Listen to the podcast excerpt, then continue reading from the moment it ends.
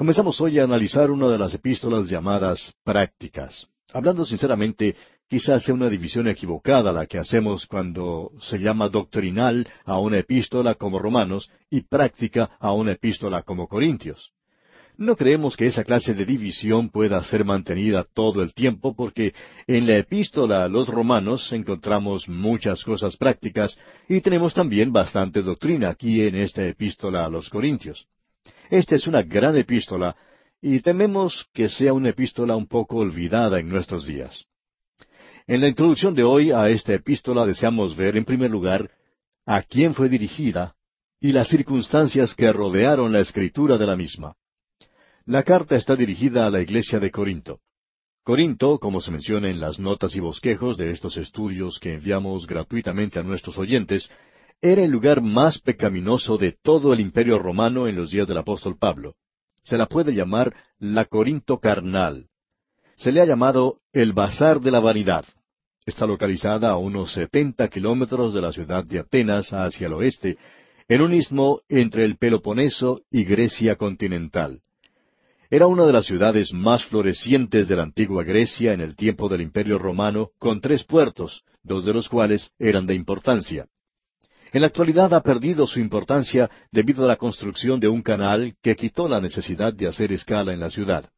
En realidad, esa importancia que tenía antes la perdió hace mucho tiempo. Quisiéramos agregar algo más a esta introducción. En los días de Pablo había unos cuatrocientos mil habitantes. Cuando Grecia era independiente, era la capital de la Liga de Acaya. En el año 146 a.C., fue totalmente destruida por el general romano Lucio Mumio y permaneció en esa condición por un siglo. Cien años después fue reconstruida por Julio César. Esto tuvo lugar en el año 46 antes de Cristo y recobró la ciudad todo su antiguo esplendor. Estaba localizada en el istmo que ya hemos mencionado y el comercio del mundo entero pasaba prácticamente por los dos puertos de Corinto. Ahora la población estaba formada por gentes de procedencia griega, de judíos, italianos y muchas otras. Marineros, negociantes, aventureros y refugiados de los cuatro puntos cardinales del Imperio romano deambulaban por sus calles. Aquí tenía lugar un continuo bazar de la vanidad. Los vicios procedentes del Oriente y del Occidente se unían en este lugar y contribuían a la degradación humana del lugar. Hasta la misma religión era usada para propósitos indignos. La diosa griega de la belleza y del amor, Afrodita, tenía en esta ciudad un magnífico templo en el que miles de sacerdotisas servían en una adoración vil y llena de maldad. De paso, digamos, amigo oyente, que en el templo de Afrodita o de Venus, si se usa el nombre romano, esas miles de llamadas sacerdotisas, pues no eran otra cosa sino prostitutas, y el sexo era una religión allí. Ahora, Corinto le puede enseñar a esta generación muchas cosas sobre el sexo. Pero nuestra generación ya conoce demasiado del tema y ya estamos saturados hasta que nos causa náuseas. Hay algo más que debemos notar aquí. No solo la religión se había envilecido, sino que la filosofía griega estaba en decadencia. Y se suscitaba discusiones sin fin. Por esa razón dijo el apóstol Pablo cuando llegó, me propuse no saber entre vosotros cosa alguna, sino a Jesucristo y a este crucificado. Usted recuerda ya en el capítulo dos, versículo dos de esta primera carta. Esta era una ciudad entregada totalmente al placer y al libertinaje y alcoholismo. Allí en el Imperio Romano habían inventado una palabra nueva, era corintianizarse. Cuando se había corintianizado quería decir que había alcanzado el límite de la bajeza en el mundo. El apóstol Pablo, pues, llegó a esta ciudad en su segundo viaje misionero. También lo hizo en su tercer viaje, que fue el último. Él pasó mucho tiempo en Corinto. En su primera visita pasó dieciocho meses y allí conoció a Aquila y a Priscila. Ellos habían tenido que abandonar Roma debido a un edicto de Claudio, el emperador romano. Uno de los escritores romanos nos informa que la razón por la cual debieron salir eran los disturbios causados en relación con los cristianos en Roma. Ahora, cuando Pablo llegó a Corinto, predicó en la sinagoga, y por lo general hubo un tumulto. Pablo siempre provocaba un tumulto, una revolución o un avivamiento en cualquier lugar donde visitaba. Y Corinto, pues, no era una excepción. Se nos dice que él pasó mucho tiempo en ese lugar. Pero en su tercer viaje misionero se quedó demorado en Éfeso. Ese era un buen lugar para quedarse demorado, ya que él hizo una labor extraordinaria en Éfeso en su trabajo misionero. Esa zona fue probablemente la más evangelizada. Pero ello provocó un desasosiego entre los corintios, ya que ellos eran muy tiernos en la fe cristiana y estaban solicitando urgentemente a Pablo que los visitara. Por ese motivo, Pablo escribió una carta para corregir algunos de los errores que habían aparecido en esa iglesia.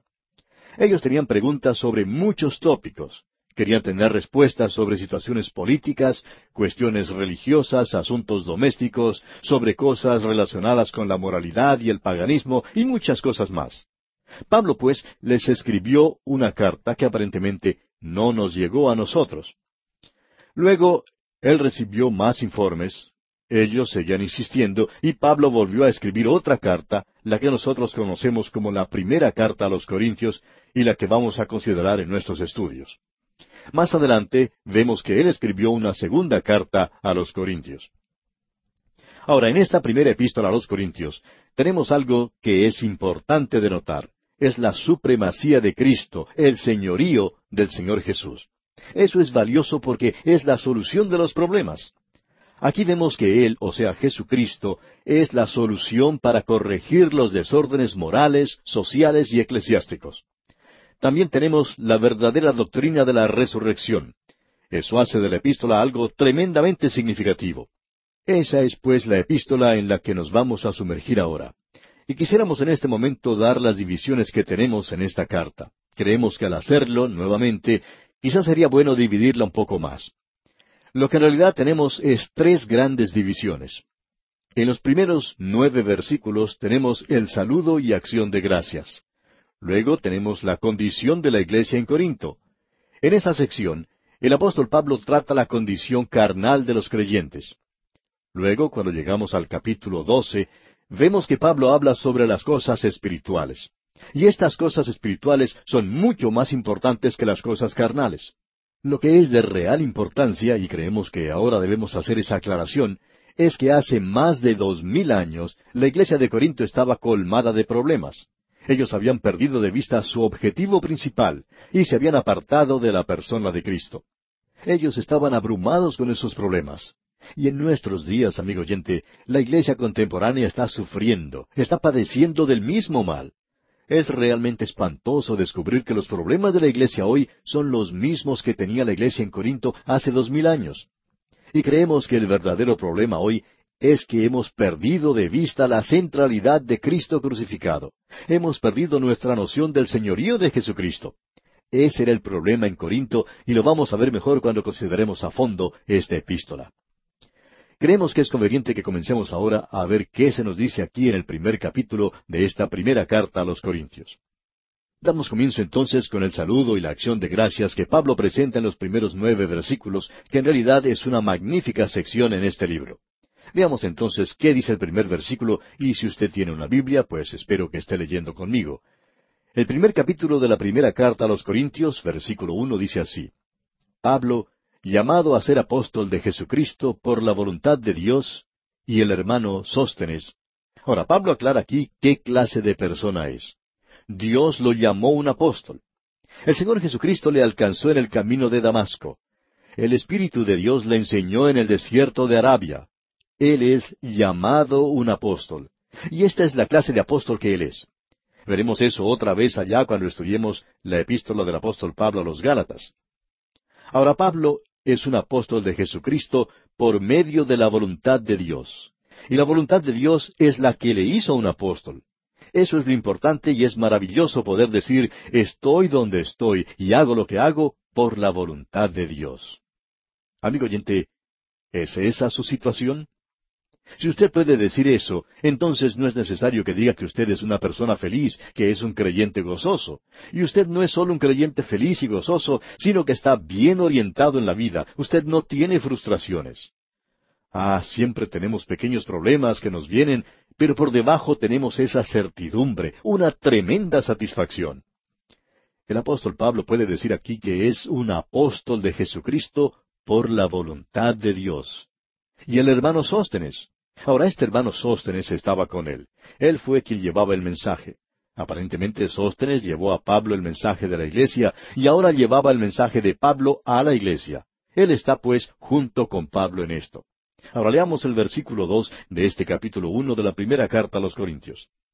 A la iglesia de Dios que está en Corinto, a los santificados en Cristo Jesús, llamados a ser santos con todos los que en cualquier lugar invocan el nombre de nuestro Señor Jesucristo, Señor de ellos y nuestro. Lo que debemos notar aquí es que es llamada la iglesia de Dios. Se llama así porque Él es quien la diseñó como la iglesia de Dios que está en Corinto, a los santificados en Cristo Jesús. Ahora la iglesia está en Corinto, pero es en Cristo Jesús. La dirección no es importante, sino la persona de Jesucristo es lo que es importante. ¿Qué quiere decir ser un creyente? Quiere decir, amigo oyente, estar en Cristo, como ya hemos dicho en otra oportunidad. El lugar donde uno reside, ya sea en Caracas, Buenos Aires o Bogotá, no tiene nada que ver. Lo importante es estar en Cristo Jesús. Pablo pues dice aquí, a los santificados en Cristo Jesús. La santificación se usa en varias maneras diferentes, como pudimos apreciar en nuestro estudio de la epístola a los romanos. Hay una santificación en cuanto a la posición del creyente en Cristo. Los creyentes han sido separados del mundo y unidos a Dios el Padre o a Dios el Hijo, el Señor Jesucristo. Cuando se la considera desde esta perspectiva, entonces es una santificación relacionada con la posición del creyente. Pero cuando está relacionada con la práctica o la experiencia que le da el Espíritu Santo, esto se considera como una santificación práctica. Más adelante en esta epístola vamos a ver que Jesucristo ha sido hecho nuestra santificación junto con la sabiduría, la justicia y la redención. Él es nuestra santificación. Es que usted no puede ir al cielo, amigo oyente, sino hasta cuando sea hecho perfecto. Yo tampoco puedo ir antes. Ahora, ¿quiere que le diga algo? Yo no soy perfecto, ni siquiera por aproximación. Quizás si usted me conociera como me conozco yo, pues ya estaría apagando el radio. Pero no se apresure, no lo apague todavía, porque si yo lo conociera a usted como usted se conoce a sí mismo, pues yo tampoco le hablaría. ¿Cómo le parece? De modo que, si no le parece mal, sigamos unidos por unos momentos más. Bien, la santificación es una posición que tenemos en Cristo, y si usted ha confiado en Él, Él ha sido hecho su santificación, y usted es tan salvo hoy como lo será dentro de un millón de años, porque usted ha sido salvado en Cristo, y usted no puede agregar nada a eso. Pero en cuanto a la santificación práctica, eso es algo que varía en diferentes personas. Los de Corinto, por ejemplo, ellos no parecen ser santos santificados, pero lo son porque son santificados en Cristo. Sin embargo, la obra del Espíritu Santo no estaba en evidencia en sus vidas. Bueno, luego leemos en este versículo que los creyentes de Corinto son llamados a ser santos, pero se puede decir que son llamados santos sin usar ese a ser, que está allí para ayudar en la expresión castellana y no en el original. Es lo mismo que hemos leído en el primer versículo referente a Pablo, donde podemos leer llamado apóstol en lugar de llamado a ser apóstol. Nuestros nombres son en realidad llamados santos. Usted, amigo oyente, no llega a ser santo por lo que hace. Usted llega a serlo por su posición en Cristo Jesús. La palabra santo quiere decir apartado, separado para Dios. Cada creyente debería estar separado para Dios. Por ejemplo, esos vasos viejos y ajados del tabernáculo, más tarde en el templo eran llamados vasos santos. ¿Santos? Sí, porque estaban dedicados al uso de Dios. Ahora, ¿en base a qué es considerado santo el Hijo de Dios? Bueno, está dedicado al uso de Dios. Deberíamos estar dedicados al uso de Dios. Pero esa es una posición que tenemos. Somos llamados santos. Y usted, amigo oyente, no es un santo por lo que hace. Ahora se nos dice que ellos son llamados santos con todos los que en cualquier lugar invocan el nombre de nuestro Señor Jesucristo, Señor de ellos y nuestro. Y luego Pablo continúa con su acostumbrada introducción. Leamos el versículo tres. Gracia y paz a vosotros, de Dios nuestro Padre y del Señor Jesucristo. Estas dos palabras que él usa, gracia y paz, son dos palabras que hemos considerado anteriormente en varias oportunidades y que volveremos a tratar más adelante en esta epístola. Pero por el momento no vamos a dedicar nuestro tiempo a ellas, ya que queremos enfatizar algunas otras cosas. Continuemos pues entonces con el versículo cuatro de este primer capítulo de la primera carta a los Corintios. Gracias doy a mi Dios siempre por vosotros, por la gracia de Dios que os fue dada en Cristo Jesús. Es en Cristo donde nosotros recibimos nuestras bendiciones. Allá en la carta a los Efesios, capítulo uno, versículo tres, podemos leer Bendito sea el Dios y Padre de nuestro Señor Jesucristo, que nos bendijo con toda bendición espiritual en los lugares celestiales en Cristo. Allí es donde nosotros recibimos las bendiciones. En realidad, aquí, en Cristo, es donde debe ser. Quizá alguien pregunte, ¿y eso es importante? Bueno, lo era para Pablo. Pablo nos informa que él nunca le conoció en la carne. Él nunca llegó a conocer personalmente al Señor Jesucristo, quien anduvo por esta tierra en los días en que tuvo forma de hombre. Creemos que él le vio. Creemos que él pudo haber estado presente en la crucifixión. Él vio al Cristo resucitado, y para Pablo él siempre fue el Señor de la gloria. Y en la mayoría de sus epístolas encontramos que tiene que ser Cristo Jesús, y también debe serlo aquí, Cristo Jesús. Ahora notemos el versículo cinco porque en todas las cosas fuisteis enriquecidos en él, en toda palabra y en toda ciencia. A esto se refiere el apóstol Pablo cuando dice allá en su carta a los Colosenses, capítulo tres, versículo dieciséis, La palabra de Cristo more en abundancia en vosotros, enseñándoos y exhortándoos unos a otros en toda sabiduría, cantando con gracia en vuestros corazones al Señor con salmos e himnos y cánticos espirituales. Ahora yo no sé cantar muy bien. ¿Cómo voy entonces a poder hacer algo como esto? Pues si no puedo cantar, lo puedo decir. De paso digamos que se está haciendo referencia a la palabra de Dios. Y debemos decir que hay varias denominaciones que cantan salmos. Creemos que se podría cantar todo, desde Génesis hasta Apocalipsis, si uno supiera cantar. Yo no lo puedo hacer. Es tener la palabra de Dios en nuestros corazones, amigo oyente. Eso es lo más importante. Eso no quiere decir que es necesario aprender todo de memoria. Lo que quiere decir es que debemos obedecer lo que ella dice. Eso es lo importante. Si Cristo está en su corazón, amigo oyente, entonces usted le está obedeciendo. Algunos de los jóvenes más desobedientes que hemos encontrado son aquellos que han memorizado más de cien versículos de la Biblia. Ahora eso no quiere decir que usted no va a memorizar los versículos de la Escritura para que no le llamen desobediente. Lo que queremos decir, amigo oyente, es que la respuesta a este interrogante no es tan fácil como memorizar algo, y no quiere decir guardarla en su corazón de esa manera. Usted guarda la palabra de Dios en su corazón, amigo oyente, cuando usted le obedece a Él, cuando piensa en Él, cuando está ocupado con Cristo Jesús. Esa es la solución a nuestros problemas. Cuando Él llegue a ser el Señor absoluto de su vida, llegará entonces a resolver muchos de sus problemas. Precisamente de eso nos habla Pablo en esta epístola. Y ahora nos dice el apóstol aquí en los versículos seis y siete de este capítulo uno de la primera carta a los Corintios, así como el testimonio acerca de Cristo ha sido confirmado en vosotros, de tal manera que nada os falta en ningún don, esperando la manifestación de nuestro Señor Jesucristo. Pablo insinuó aquí uno de los problemas que la iglesia tenía. Ellos eran muy carnales, ellos se habían separado y solo tenían un don. Y Pablo, en el mismo comienzo de su carta, les dice, yo no quiero que ustedes se pongan detrás de un solo don. No hay solo un don, sino muchos dones. Y lo que yo quiero es que estos dones sean manifestados en su iglesia. Él dice, esperando la manifestación de nuestro Señor Jesucristo. Eso quiere decir estar ocupado con Él.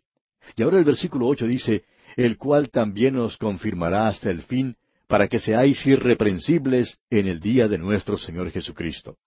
Ahora esto no quiere decir que tenemos que estar sin ninguna falta, porque siempre hay algunos que hayan faltas en nosotros, sino más bien que no debemos ser dignos de culpa. Dice aquí, para que seáis irreprensibles en el día de nuestro Señor Jesucristo. Y el día del Señor Jesucristo no es solamente hoy, sino que es el día cuando Él volverá a llevar a su iglesia de este mundo. Pablo también hablará sobre eso en esta epístola. Hemos llegado aquí a un buen lugar para detenernos porque más adelante vamos a observar detenidamente cuál es el problema principal de esta iglesia en Corinto.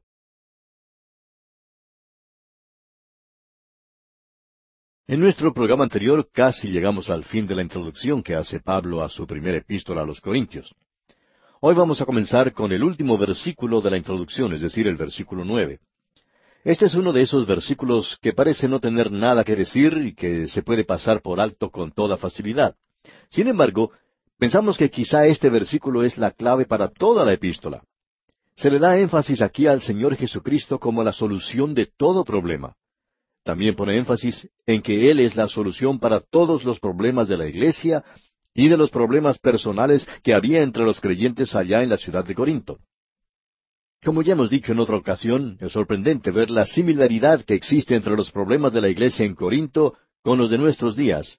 Y la solución en ese entonces y la solución ahora es la misma.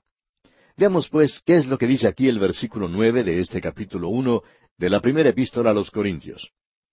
Dice, Fiel es Dios, por el cual fuisteis llamados a la comunión con su Hijo Jesucristo nuestro Señor.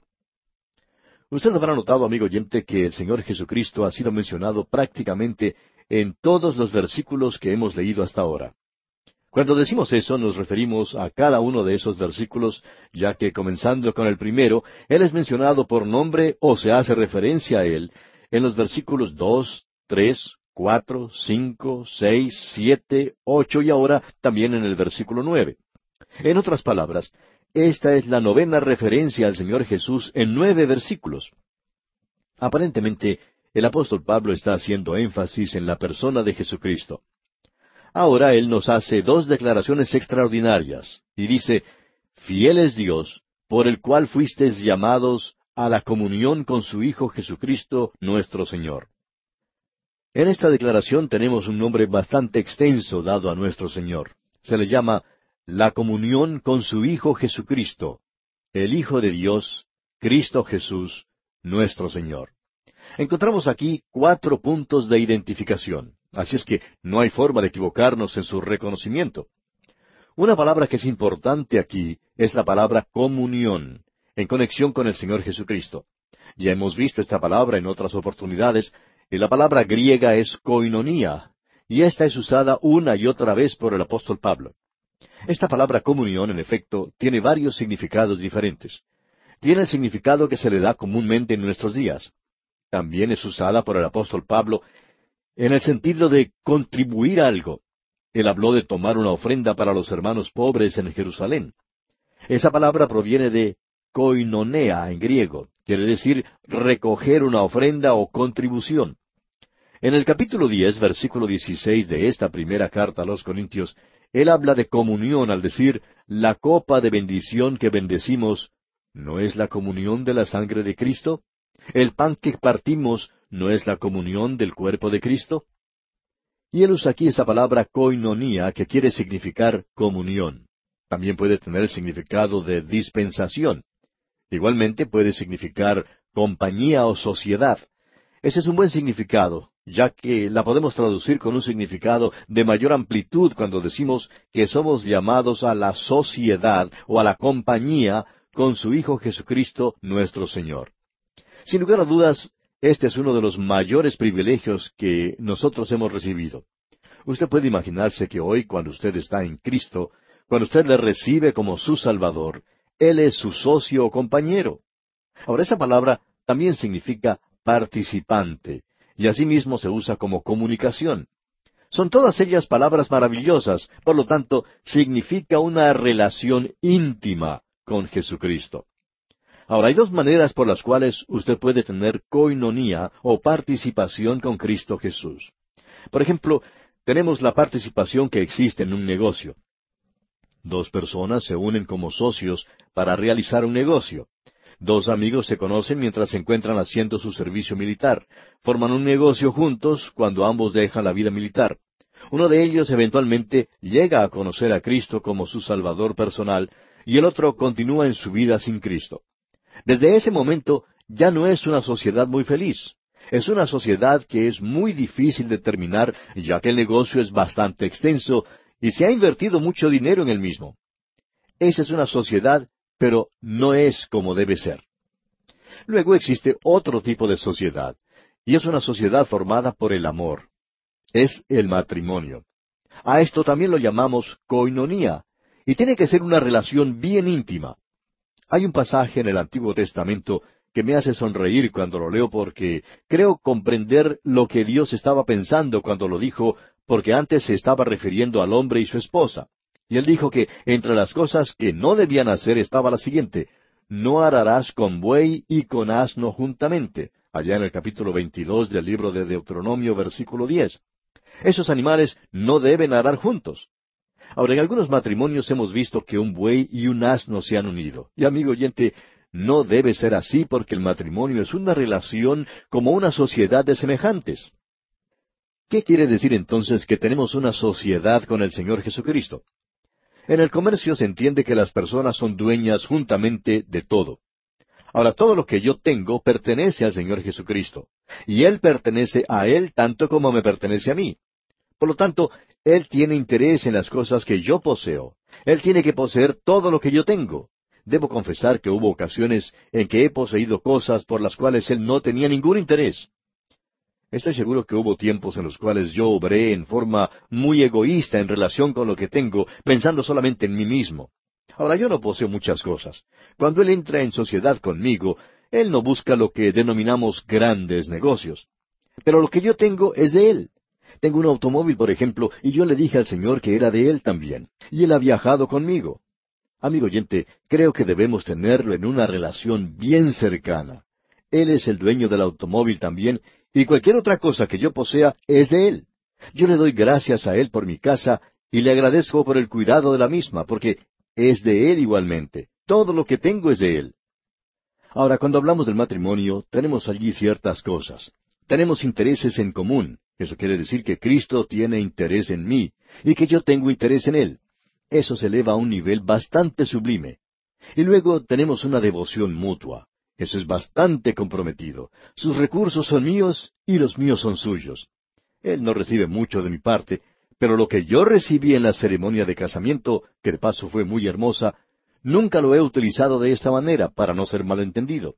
La esposa dice, con mi cuerpo yo te adoro, es decir, yo te lo ofrezco, y Él es quien me posee.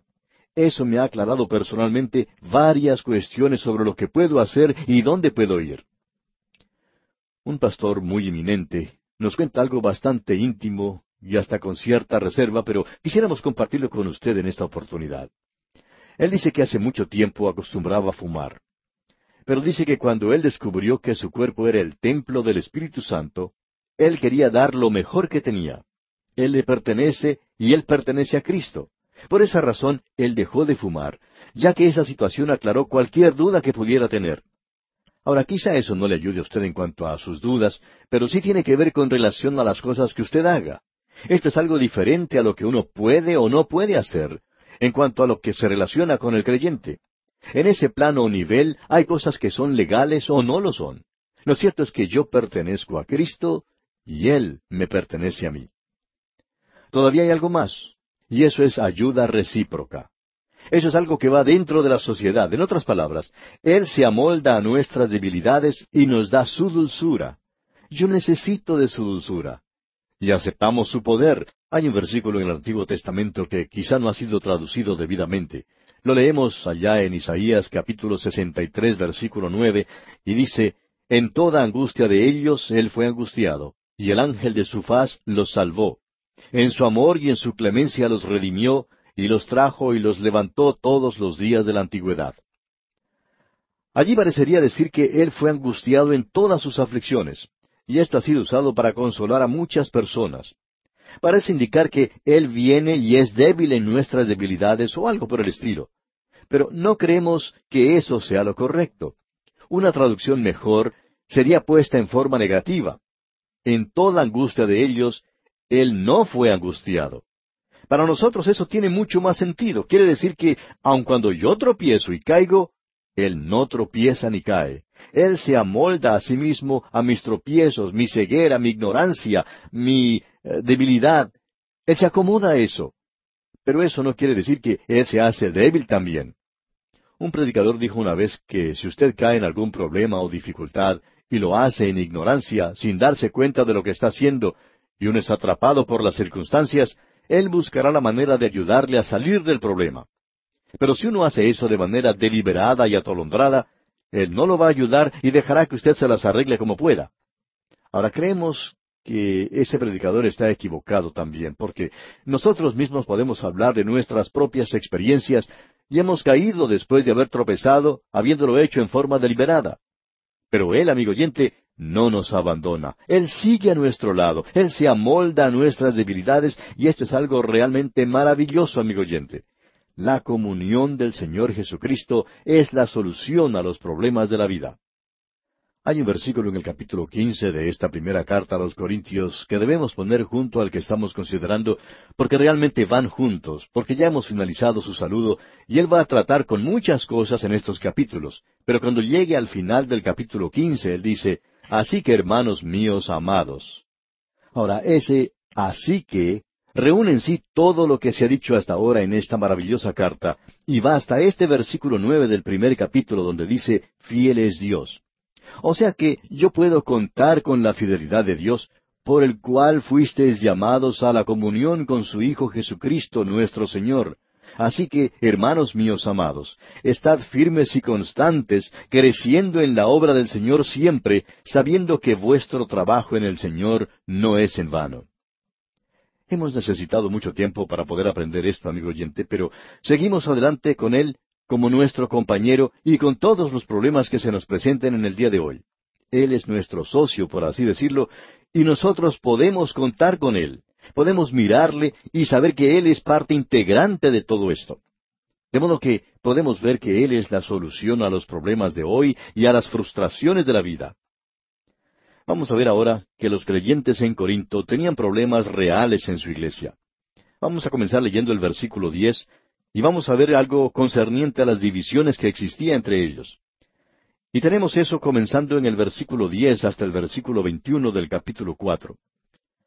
Notemos en primer lugar que el tema central de la crucifixión de Cristo corrige la división. Antes de leer ese versículo, quisiéramos resaltar que en cada uno de los versículos que hemos leído hasta ahora en este primer capítulo, se ha hecho mención del Señor Jesucristo, como ya dijimos anteriormente. Esta epístola hace énfasis en el dominio, la excelencia del Señor Jesucristo. Hemos oído hablar mucho de ello, pero hemos visto muy poco de esa realidad en el día de hoy. Y es por esa razón que la iglesia de hoy está llena de problemas. Y la mayoría de los creyentes tienen problemas. El dominio de Cristo no es algo que sirve para tener que decir, sino que tiene que ser algo real, verdadero. ¿Es Él, amigo oyente, su Señor? ¿Le ha hecho usted su Señor y su Maestro? Vimos en nuestro estudio del segundo libro de Crónicas que no se puede tener un avivamiento sino hasta cuando reconozcamos lo que recién mencionamos. Bien, leamos ahora el versículo diez de este capítulo uno de la primera epístola a los Corintios. Os ruego, pues, hermanos, por el nombre de nuestro Señor Jesucristo, que habléis todos una misma cosa, y que no haya entre vosotros divisiones, sino que estéis perfectamente unidos en una misma mente y en un mismo parecer. Ahora eso no quiere decir que tenían que decir cosas idénticas, sino que no debían destrozarse uno con otro, que no debían estar peleando el uno con el otro y que no debían odiarse entre ellos. Cuando dice divisiones, indica que no debía haber una separación sismática, que no haya entre vosotros divisiones, dice el apóstol. Esa palabra sugiere que no debía haber rompimientos abiertos en la iglesia, que ella no debía sufrir rupturas. Allí existía esa chismografía continua, la crítica sin fin, el odio y la amargura. Eso se puede ver en las iglesias de nuestros días también. Ah, tener esa amargura dentro de su corazón. Amigo oyente, Él es su compañero. No puede tener eso en su vida. Dice el apóstol, que no haya entre vosotros divisiones, sino que estéis perfectamente unidos en una misma mente y en un mismo parecer. Ahora, ¿qué es eso de una misma mente? Bueno, es la mente de Cristo. Y escucha ahora lo que dice aquí en el versículo once. Porque he sido informado acerca de vosotros, hermanos míos, por los de Cloé, que hay entre vosotros contiendas. Lo que está ocurriendo en esta iglesia son luchas, disputas. Se están produciendo divisiones. Todo esto estaba ocurriendo en este lugar. Había disputas en esa iglesia y Pablo recibió la información de fuentes informadas. Y él mencionó los nombres. Él dice, porque he sido informado por los de Cloé. Amigo oyente, si usted tiene que hacer alguna acusación, tiene que darle peso con su nombre. En cierta ocasión, un creyente se acercó a su pastor y le dijo, Pastor, yo quiero informarle sobre cierta situación en nuestra iglesia. Y procedió a contarle de un hombre y de lo que estaba haciendo. Y lo que le contó no era algo bueno, por cierto. Y este hombre que hablaba con el pastor quería que se hiciera algo. Él le dijo, creo que usted, pastor, tiene que tomar manos en el asunto y presentarlo ante la junta directiva de la iglesia, y si ellos no pueden arreglar el problema, entonces toda la iglesia tiene que ser informada. El pastor le contestó, muy bien, es así como se deben hacer las cosas. Y entonces le preguntó, ¿qué noche es mejor para usted? Ah, no, le dijo el hombre que estaba contando, yo no voy a venir. Usted es el pastor, usted es la persona que se tiene que encargar de esto. Y el pastor le contestó, tiene razón, yo soy el que tiene que hacer esto, pues soy el pastor, pero usted tiene que estar presente y hacer la acusación. Pero el otro contestó, no, yo no voy a hacer eso. A lo que el pastor le dijo, si usted no está dispuesto a poner su nombre al pie de la acusación, entonces no tenemos nada que hacer. Y en eso quedó todo, porque este hombre no estaba dispuesto a aceptar la responsabilidad y poner su nombre en la acusación. Ahora en este versículo tenemos a Chloé. Y admiramos a Chloé porque dijo en Corinto lo que estaba pensando y lo hizo público diciendo, hay problemas en esta iglesia y eso es malo. Se debe hacer algo al respecto. Imagínese usted, amigo oyente, a una persona que está enferma de cáncer y va a ver a su médico. Cuando llega al consultorio el médico le dice, bueno, no queremos ponernos ansiosos, no queremos ser molestados, no queremos emocionarnos demasiado, tampoco queremos causar ningún problema. Yo quiero que usted tenga tranquilidad y calma mental, de modo que le vamos a poner un poco de talco y todo quedará bien. Usted tendrá un hermoso aroma y, no habrá por qué preocuparse. ¿Qué le parece eso, amigo oyente? Bueno, la persona puede morir del cáncer. Se tiene que hacer algo, y de la misma manera hay que hacer algo cuando se presenta algún problema en la iglesia. Y hay del que saque cosas como estas al aire libre, pero si está mal, amigo oyente, hay que tratar de arreglar el problema porque si no se puede arreglar, entonces la iglesia va a sufrir. Ahora, ¿cuál era el problema en esa iglesia? Parece que tenían muchos creyentes recién nacidos y generalmente son las criaturas pequeñas las que más lloran. Notemos ahora lo que dice aquí el versículo 12 de este capítulo 1 de la primera epístola a los Corintios. Quiero decir que cada uno de vosotros dice, yo soy de Pablo, y yo de Apolos, y yo de Cefas, y yo de Cristo. Lo que tenían en esta iglesia era algo sorprendente. Había algunos que seguían a Pablo, eran alumnos orgullosos de Pablo. Había otros que seguían a Apolo. Estos eran admiradores englosinados de Apolo. También había otros que eran partidarios de Simón Pedro, o sea, Cefas. Ellos gustaban de la camaradería de Cefas. Miremos por un momento a todos estos que han sido mencionados aquí. Creemos que podemos decir que sabemos o conocemos más de Pablo y de Cefas que de los otros. Ahora Pablo era un intelectual. Era brillante, valiente, pero quizá no era físicamente atrayente. Pero aquellos que amaban la palabra de Dios amaban a Pablo. Simón Pedro, por su parte, era un hombre fogoso, vigoroso. Al principio era un poco débil, pero luego se convirtió en un vigoroso predicador del Evangelio. Tenía un gran corazón, era sentimental. Luego tenemos a Apolo. Él era uno de los grandes predicadores de la Iglesia Apostólica. Él no era un apóstol, nunca recibió mucho reconocimiento. Era un gran predicador. Creemos que se le puede llamar el Billy Graham de esa época. Todos esos hombres tenían fuertes personalidades, pero ellos nunca provocaban divisiones.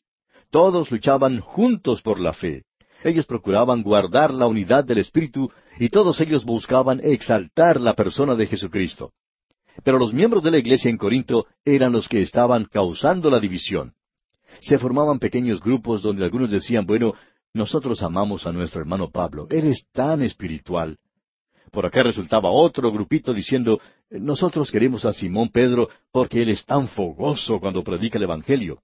Y por allá otro grupo resultaba diciendo, pues nosotros seguimos a Apolo. Cuando él habla, se eleva a las alturas sublimes y toca a las multitudes. ¿No saben ustedes que los tres son hombres de Dios? Pero la iglesia en Corinto estaba dividida por esta causa. De modo que el apóstol Pablo les va a hablar sobre este asunto. Él les va a mostrar que la centralidad de Cristo es la respuesta para resolver las divisiones que existían en esa iglesia y que existen en el día de hoy también. Y esa es la única solución, amigo oyente. No habrá ninguna solución sino hasta cuando los hombres y las mujeres vayan a la persona de Cristo. Ahora notamos también en este versículo 12 que había un cuarto grupo el grupo que decía, y yo de Cristo. Ahora, estos últimos no le daban a Cristo el primer lugar, sino que formaban un grupo de los super espirituales. Y francamente, creemos que estos formaban el peor grupo. Esa es nuestra opinión personal. Como resultado, ellos hacían de Cristo un pequeño culto, habían formado su propio círculo en la iglesia y dejaban a los otros creyentes fuera de ese círculo. Ellos eran esnovistas espirituales. Eso es precisamente como los clasificaríamos nosotros.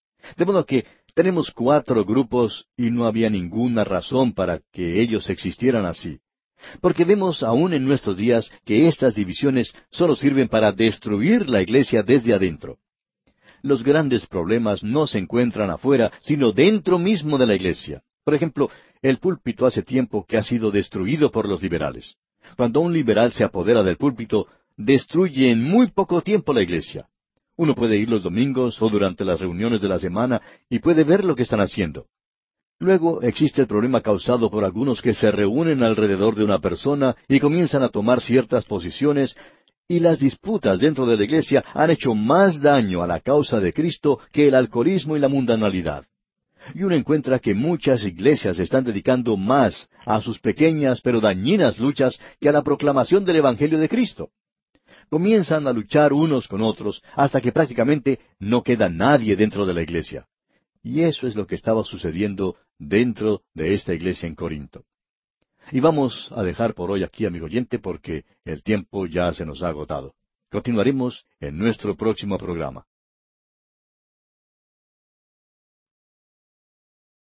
Continuamos hoy nuestro estudio de la primera epístola del apóstol San Pablo a los Corintios. Y hemos visto hasta ahora que la solución de los problemas de la vida se halla en la supremacía del Señor Jesucristo. Cuando nosotros nos llegamos a Él, cuando Él se convierte verdaderamente en nuestro amo y Señor, entonces todas las cosas ocupan su lugar propio. Él es la solución a los problemas que tiene la Iglesia en el día de hoy y los que tienen todas las personas en particular. La Iglesia, en esta ciudad de Corinto, se hallaba en una confusión tremenda. Ellos eran creyentes recién nacidos. Ellos eran creyentes carnales. Y esta iglesia en Corinto es en realidad como muchas de las iglesias que nos rodean en nuestros días. Quizá no como su iglesia, pero sí como muchas otras. Vimos que el primer problema que tenía esta iglesia era el de las divisiones. Tenían un espíritu de separación y que había sentimientos sismáticos en la iglesia, como también luchas internas. La información que Pablo recibió sobre esto era de personas que habían visto esto personalmente. El problema fue causado porque algunos seguían a diferentes personas en lugar de seguir a Cristo. Algunos decían, yo soy de Pablo, y yo de Apolos, y yo de Cefas. Y también existía un cuarto grupo que decía, y yo de Cristo. Ahora mencionamos que estos últimos no era que le dieran a Cristo el primer lugar, sino que formaban un grupo de los super espirituales, y francamente creemos que estos formaban el peor grupo. Esa es nuestra opinión personal. Como resultado, ellos hacían de Cristo un pequeño culto, habían formado su propio círculo en la iglesia y dejaban a los otros creyentes fuera de ese círculo. Ellos eran esnovistas espirituales, y eso es precisamente como los clasificaríamos nosotros. De modo que tenemos cuatro grupos y no había ninguna razón para que esos grupos existieran así. Porque vemos aún en nuestros días que estas divisiones solo sirven para destruir la iglesia desde adentro. Los grandes problemas, amigo oyente, no se encuentran afuera, sino dentro mismo de la iglesia. Por ejemplo, el púlpito hace tiempo que ha sido destruido por los liberales. Cuando uno de esos liberales se apodera del púlpito, destruye en muy poco tiempo a la iglesia. Uno puede ir los domingos o durante las reuniones de la semana y puede ver lo que están haciendo. Luego existe el problema causado por algunos que se reúnen alrededor de una persona y comienzan a tomar ciertas posiciones. Y las disputas dentro de la iglesia han hecho más daño a la causa de Cristo que el alcoholismo y la mundanalidad. Y uno encuentra que muchas iglesias se están dedicando más a sus pequeñas pero dañinas luchas que a la proclamación del Evangelio de Cristo comienzan a luchar unos con otros hasta que prácticamente no queda nadie dentro de la iglesia. Y eso es lo que estaba ocurriendo dentro de la iglesia en Corinto. Ahora, ¿dónde hallamos la solución para algo así? Bueno, la respuesta la tenemos en el versículo trece de este capítulo uno de la primera epístola a los Corintios, donde leemos ¿Acaso está dividido Cristo? ¿Fue crucificado Pablo por vosotros? ¿O fuisteis bautizados en el nombre de Pablo? Se pregunta, ¿acaso está dividido Cristo? Y la respuesta es obvia. Cristo no está dividido. Y cualquier cosa que rompa la unidad de Cristo tiene de por sí algo malo. No importa lo que sea, es malo. Luego sigue diciendo, ¿fue crucificado Pablo por vosotros? ¿O fuisteis bautizados en el nombre de Pablo? Es interesante notar que el bautismo fue hecho motivo de división entre ellos. La crucifixión de Cristo es el fundamento de la unidad cristiana, y es absurdo permitir que cualquiera nos separe del cuerpo que es Cristo. Entonces Pablo continúa diciendo, ¿Fuisteis bautizados en el nombre de Pablo? No creemos que Pablo se esté refiriendo en este caso al bautismo de agua. Este siempre fue en el nombre del Padre, del Hijo y del Espíritu Santo. Se refiere más bien al bautismo del Espíritu Santo. La cuestión es, ¿fuisteis bautizados en el nombre de Pablo? Por supuesto que no. No fuimos bautizados en su nombre. El bautismo es el bautismo del Espíritu Santo. Y ellos necesitan volver a la persona de Jesucristo. Sinceramente hablando, yo puedo tener comunión con cualquier persona, sin importar qué clase de nombre lleve, si esa persona se puede unir conmigo alrededor de Cristo. Luego, en el versículo catorce dice, Doy gracias a Dios que a ninguno de vosotros he bautizado, sino a Crispo y a Gallo. Ahora creemos que el apóstol Pablo sí está hablando del bautismo por agua aquí en este caso. Él dice que nunca se especializó en eso porque siempre existe el peligro de desviarse en esa dirección, creyendo que el bautismo es el que salva o que tiene algún poder místico que uno no puede obtener de otra manera. Y Pablo continúa entonces diciendo en los versículos quince y dieciséis de este capítulo uno de la primera carta a los Corintios, para que ninguno diga que fuisteis bautizados en mi nombre. También bauticé a la familia de Estefanas. De los demás, no sé si he bautizado algún otro. Pablo no le daba mucha importancia a eso, y no se acordaba si había bautizado a otras personas aparte de las mencionadas aquí. Y luego dice en el versículo 17, Pues no me envió Cristo a bautizar, sino a predicar el Evangelio, no con sabiduría de palabras, para que no se haga vana la cruz de Cristo. Y hemos llegado aquí, amigo oyente, a otro asunto muy importante. Sinceramente creemos que es importante por el hecho de que en nuestros días estamos viendo a muchas personas que están provocando divisiones en gran variedad de asuntos. Y estas son las cosas que causan divisiones y disputas dentro de la iglesia. La iglesia en Corinto estaba fraccionada por ese motivo. Y el mensaje que llevaron a Corinto, los tres que se han mencionado antes, es decir, Pablo, Cefas y Apolos, tenía la distinción de unir y de dar poder. Era una unión y no una división lo enfatizado en el Evangelio que ellos presentaban. Pero las personas en ese lugar, debido a que eran realmente criaturas todavía en la fe cristiana, comenzaron a poner el énfasis en la persona de los que le habían traído el mensaje. Siguiendo adelante en la lectura del primer capítulo, vemos que el apóstol Pablo enfatiza la centralidad de la cruz. Veamos qué es lo que hace nuevamente aquí en el versículo 18. Porque la palabra de la cruz es locura a los que se pierden, pero a los que se salvan, esto es, a nosotros, es poder de Dios. La cruz, amigo oyente, separa a los salvos de los incrédulos, pero no separa a los que son salvos entre sí, ya que debe ser la causa de unidad. Pero sí divide a los salvos de los perdidos. Debemos notar eso porque es algo de mucho valor. El pintor flamenco Rubens pintó un cuadro sobre el juicio final, y en él se puede ver a una gran cantidad de personas que van cayendo, descendiendo en el espacio, alejándose de Dios, de su trono, y que al caer tratan de asirse uno a otro. Esa es la réplica exacta de lo que muchos hombres están buscando para este mundo en nuestros días.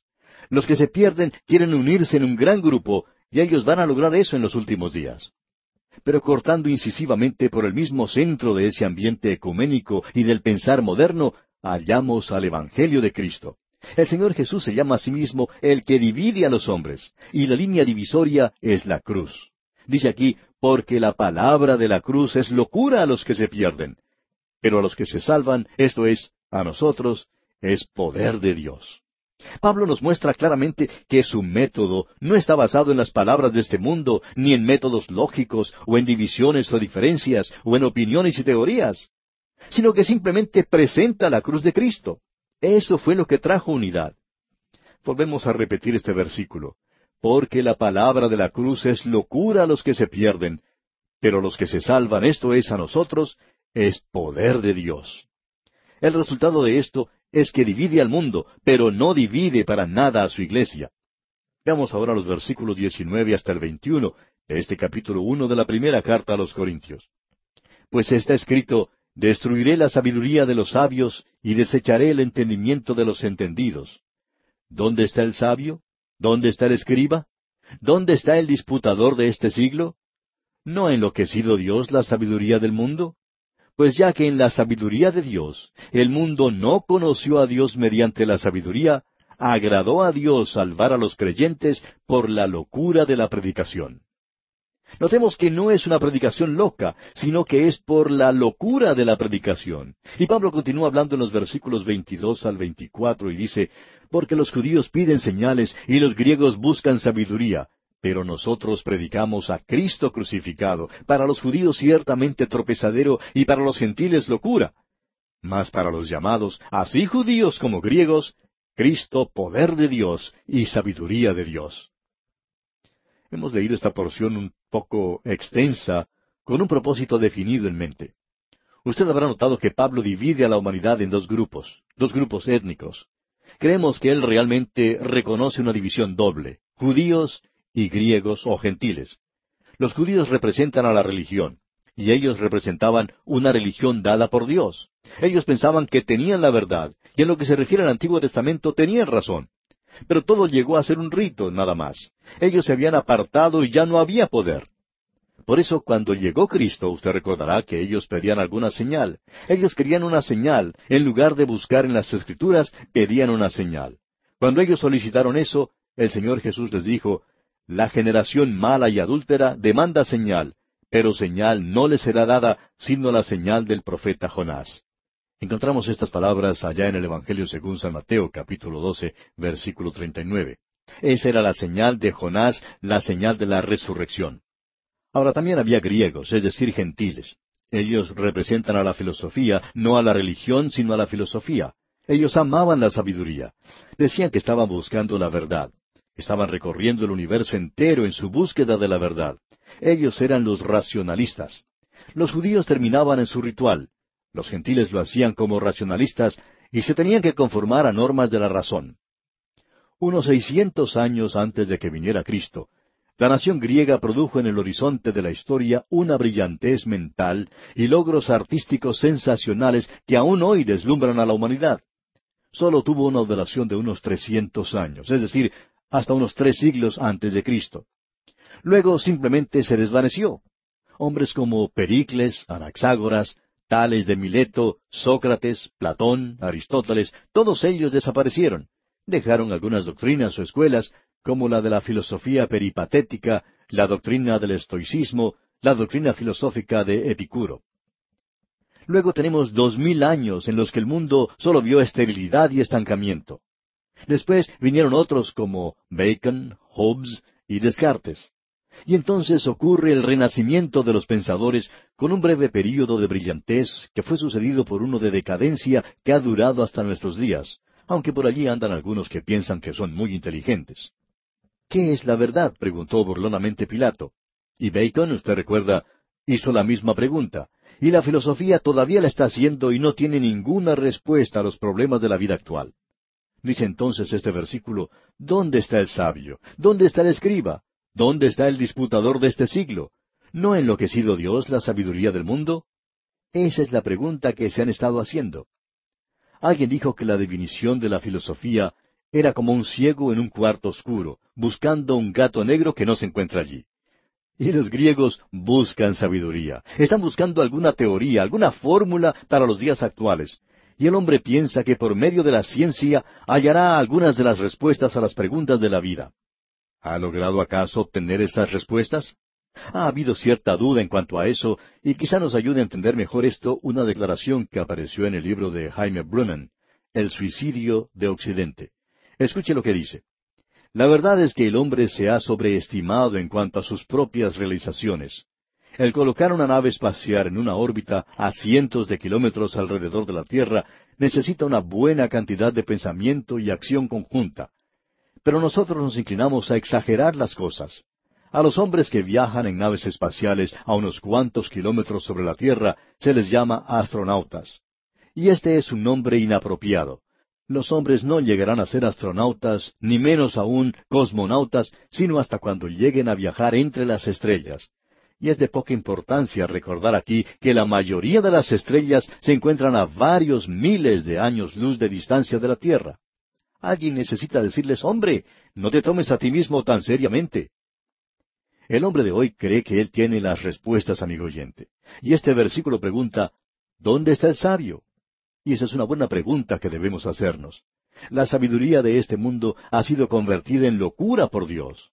Leamos una vez más los versículos 21 al 23 de este capítulo 1 de la primera carta a los Corintios. Pues ya que en la sabiduría de Dios el mundo no conoció a Dios mediante la sabiduría, agradó a Dios salvar a los creyentes por la locura de la predicación, porque los judíos piden señales y los griegos buscan sabiduría. Pero nosotros predicamos a Cristo crucificado, para los judíos ciertamente tropezadero y para los gentiles locura. Los judíos hallaron en la cruz una piedra donde tropezar, un escandalón. Ellos buscaban una señal, querían que alguien les mostrara el camino, necesitaban quien les sirviera de señal. Ellos hubieran aceptado a un valiente montado en un hermoso caballo blanco que derrotara al poder de Roma. Pero Cristo crucificado era para ellos un insulto, y ellos no lo querían aceptar para nada. Eso significaba una derrota y no una victoria. El apóstol Pablo dice, escribiendo a los romanos en el capítulo nueve de dicha carta, versículo treinta y tres, como está escrito, Aquí pongo en Sión piedra de tropiezo y roca de caída, y el que creyere en él no será avergonzado. Y luego también el apóstol Pedro en su primera carta, versículo siete, nos dice, Para vosotros, pues, los que creéis, él es precioso. Pero para los que no creen, la piedra que los edificadores desecharon ha venido a ser la cabeza del ángulo, y piedra de tropiezo y roca que hace caer, porque tropiezan en la palabra, siendo desobedientes, a lo cual fueron también destinados. Los griegos, los gentiles, estos pensaban que la cruz era una locura, una cosa absurda. Era algo totalmente opuesto a cualquier sistema racional o mundial. En Roma se halló una caricatura de los cristianos que los representaba con la figura de una cruz, con la cabeza de un asno. Y podemos decir que en el día de hoy la gente está haciendo lo mismo, poniendo a nuestro Salvador en ridículo. Pablo se dirige directamente a la filosofía. Allá en el libro de los Hechos de los Apóstoles, capítulo 18, versículo 6, dice, Pero oponiéndose y blasfemando éstos, les dijo, sacudiéndose los vestidos, Vuestra sangre sea sobre vuestra propia cabeza. Yo limpio. Desde ahora me iré a los gentiles. ¿Pero puede la filosofía sacar al hombre del pozo inmundo que es esta vida? Amigo oyente, nunca ha podido hacerlo. Y no la predicación loca, sino por la locura de la predicación, que es otra cosa. Eso es la cruz, y no es un método, sino un mensaje.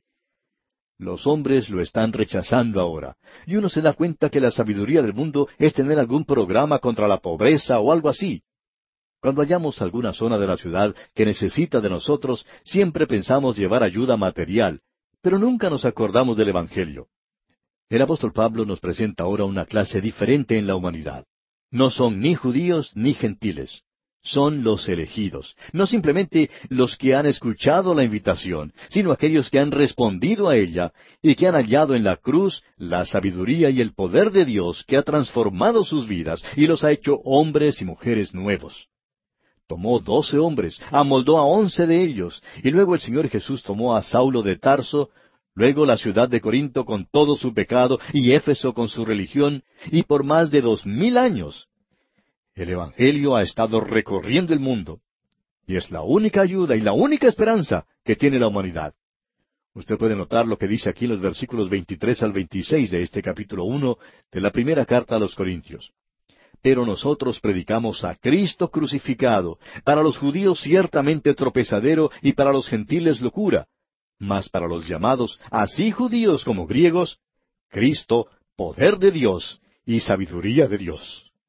Porque lo insensato de Dios es más sabio que los hombres, y lo débil de Dios es más fuerte que los hombres. Pues mirad, hermanos, vuestra vocación, que no sois muchos sabios según la carne, ni muchos poderosos, ni muchos nobles.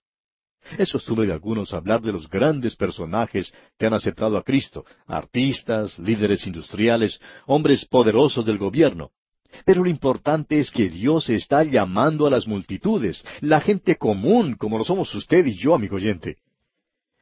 Veamos ahora, según el versículo 27, qué es lo que eligió Dios. Sino que lo necio del mundo escogió Dios para avergonzar a los sabios, y lo débil del mundo escogió Dios para avergonzar a lo fuerte. Estos no son necios, sino que el mundo los considera necios. Ellos no son débiles, sino que el mundo piensa que sí lo son. Ahora, según los versículos 28 y 29, Dios dice, Y lo vil del mundo y lo menospreciado escogió Dios, y lo que no es, para deshacer lo que es, a fin de que nadie se jacte en su presencia. Nosotros no tenemos nada de qué gloriarnos, pero veamos qué se nos dice aquí en el versículo 30. Note lo que dice porque aquí se menciona que Él es todo lo que nosotros necesitamos. El versículo 30 dice, Mas por Él estáis vosotros en Cristo Jesús, el cual nos ha sido hecho por Dios sabiduría, justificación, santificación y redención. Todo lo que necesitamos, amigo oyente, lo hallamos en Él. Y el versículo 31 dice, para que, como está escrito, el que se gloría, gloríese en el Señor. Gloríese en el Señor Jesucristo en este día, amigo oyente. ¿En qué se gloría usted? ¿De qué se jacta usted hoy? ¿Está jactándose de los títulos que tiene? ¿De su sabiduría? ¿O lo está haciendo en base a todo el dinero que posee? ¿Está vanagloriándose de su posición o de su carácter? Amigo oyente, usted no tiene de qué gloriarse. Créanos, tampoco yo tengo de qué gloriarme. Pero nos podemos gloriar en el Señor Jesucristo. Él es todo. Él es todo lo que necesitamos hoy. Y mi deseo, amigo oyente, es que usted pueda apreciar eso. Y vamos a dejar aquí por hoy, amigo oyente, porque nuestro tiempo, una vez más, ha terminado.